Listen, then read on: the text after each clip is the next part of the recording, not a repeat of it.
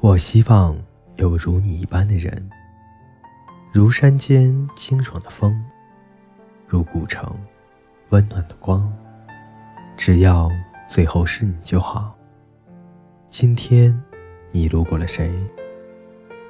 谁又丢失了你呢？从你的全世界路过，我是风夕，欢迎你的收听。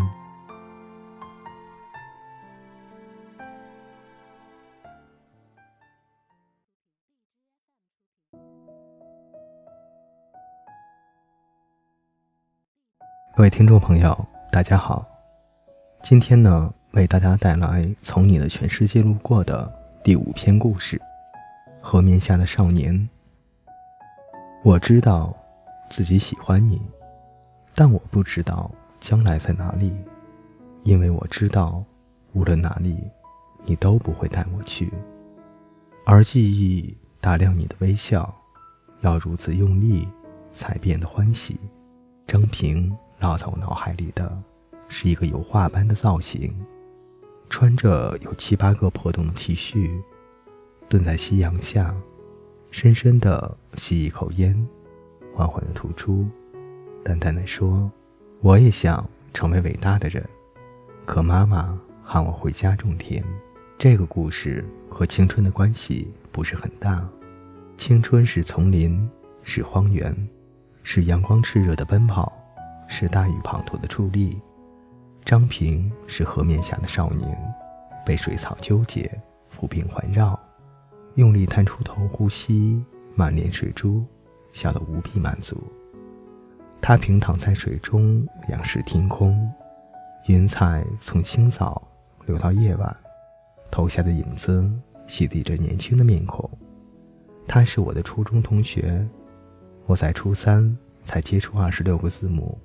是被母亲硬生生的救到他的学校。我当时的梦想是做足球运动员，再不济也要成为乡村古惑仔。熬不过长辈，还是跳进了九年制义务教育的最后一年。班主任分配了学习成绩最好的人和我同桌，就是张平。我对他能够迅速解开二元二次方程式感觉很震惊。他对我放学直奔台球室敲诈低年级生很向往，于是相互的弃暗投明。我的考试分数直线上升，他的流氓气息越发浓厚。我们喜欢七龙珠，我们喜欢北条司，我们喜欢猫眼失忆后的那一片海，我们喜欢马拉多纳，我们喜欢陈百强，我们喜欢谨小多珍重。我们喜欢乔峰，我们喜欢杨过在流浪中一天比一天清冷。我们喜欢远离四野的陈怀秀，我们喜欢笑看风云。郑伊健捧着陈松伶的手，在他哭泣的时候，我们泪如雨下。我们喜欢夜晚，我们喜欢自己的青春。我们不知道自己会喜欢谁。毕业班，周末会集体到学校自习。下午来了几个社会的混混，在走廊里撒酒瓶，嬉皮笑脸的在教室门口喊女生的名字，说不要念书了，去跟他们一块到镇上溜冰去。他们在喊林巧，是个长相普通的女生，我立刻就失去了多管闲事的兴趣。张平眉头一皱，单薄的身体拍案而起，两只手各抓一支钢笔。在全班目光的注视下，走到门口，混混吹一声口哨说：“让开，砸中。”张平也吹一声口哨，可惜是破音。他冷冷地说：“Are you crazy？” 接着几个人厮打成一团，混混踹他的小腹，抽他的耳光，他拼尽全力，奋力用钢笔甩出一坨一坨的墨水。转眼，混混满脸都是黑乎乎的。当我手持铅笔刀上去的时候，小流氓们汗水混着墨水，气急败坏，招呼着同伴去洗脸。张平吐了口带血的唾沫，淡淡的说：“书生一笔杀人，当如是。”从那天开始，林巧隔三差五的找他写个东西，问个题目，邀请他去镇上溜冰。张平其他的都答应，只有溜冰不同意。他说：“不干和流氓同样的事。”初中毕业临近，同学们即将各奔前程，大部分都要回去找生活。这里是苏北一个寂寂无闻的小镇，能够继续读中专已经算不错。女生们拿着本子找同学签名，写祝福语。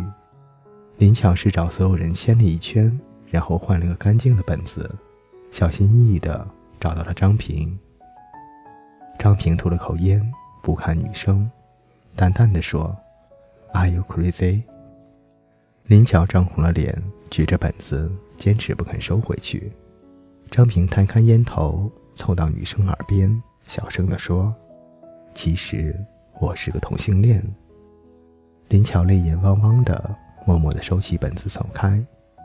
大概三四天后，上次的混混埋伏在张平回家的路上，把他从自行车上一板砖砸了下来，打了足足五分钟。大学毕业后，一次回老家。我从另外的初中同学口中偶然得知，林巧初中一毕业就和那几个混混整天在一起。十八岁嫁给了其中的一个混混，十九岁生了小孩，二十一岁又离婚，又嫁给了另一个混混。张平脑袋绑着纱布参加中考，结束的那天黄昏，我们一起坐在操场上，夕阳把他的面孔染得金黄，他叼着一根烟。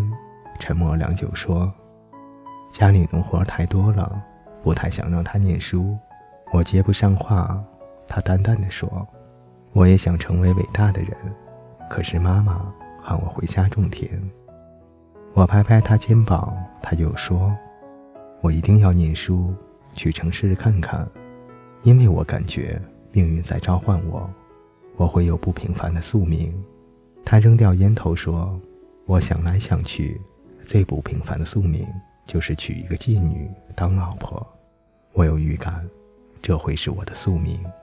中考成绩出来，我们在不同的高中，我忘了他家里卖掉了些什么，总之还是读下去了。